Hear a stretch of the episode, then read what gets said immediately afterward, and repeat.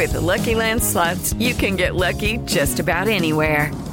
This is your captain speaking. Uh, we've got clear runway and the weather's fine, but we're just going to circle up here a while and uh, get lucky. No, no, nothing like that. It's just these cash prizes add up quick. So I suggest you sit back, keep your tray table upright, and start getting lucky. Play for free at LuckyLandSlots.com. Are you feeling lucky? No purchase necessary. Void where prohibited by law. 18 plus terms and conditions apply. See website for details.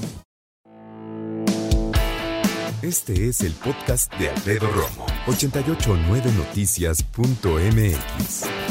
Un tractocamión con caja seca se quedó sin frenos, invistiendo a una decena de vehículos que trataban de cruzar la caseta de cobro San Marcos Huixtoco de la autopista México-Puebla. La unidad prendió, se incendió. El fuego se propagó a varios de los autos accidentados también.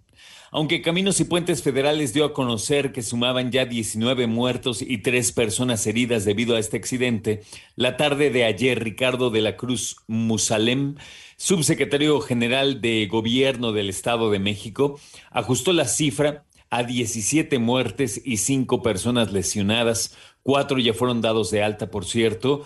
Eh, entre las personas que perdieron la vida está el chofer de la unidad que transportaba químicos y al perder los frenos presuntamente se desvió hacia uno de los carriles con dirección a Puebla, provocando el impacto con estos 10 autos que ya te mencionaba.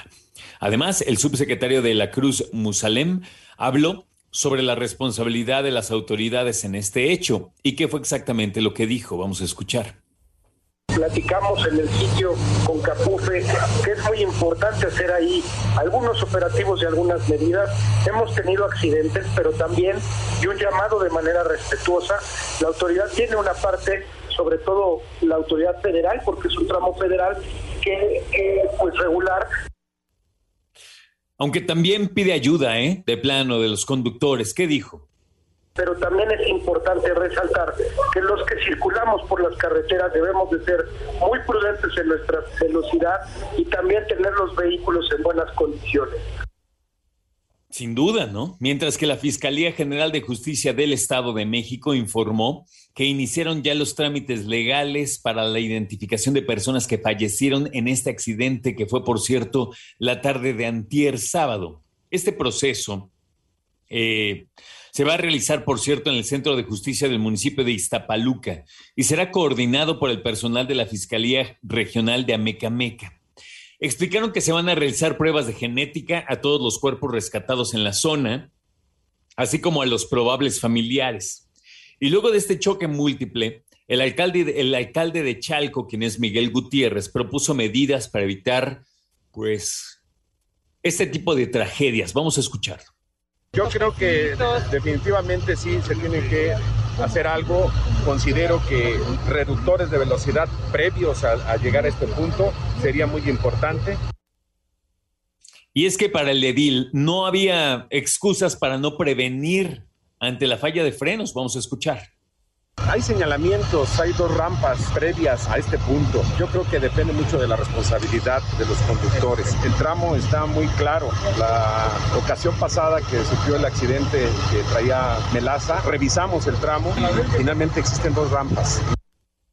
Ahora, Miguel Gutiérrez acusó, acusó que este es el caso, en, el, en este caso el conductor podría haber tenido la culpa. Vamos a ver qué dijo. No, no entendemos el por qué los conductores no las utilizan cuando ya traen problemas, en este caso con los frenos, eso es lo que eh, se, pues, ha determinado, ¿no? Los países han determinado que son vehículos que finalmente se quedan sin frenos. Y se refiere, por supuesto, a las rampas de frenado que se eh, presentan en diferentes autopistas del Valle de México.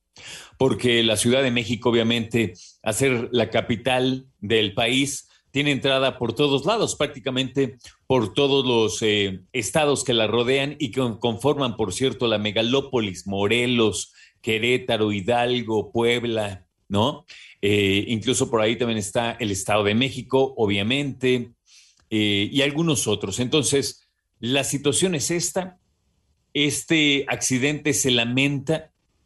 Hay más de 17 personas que han perdido la vida otros están precisamente siendo atendidos eh, por médicos y la verdad es que no pasa año, no pasa sexenio, no pasa semestre sin que hablemos sobre este tipo de, de situaciones tan lamentables que son camiones sin frenos embistiendo autos. Lamentablemente es cada vez más común.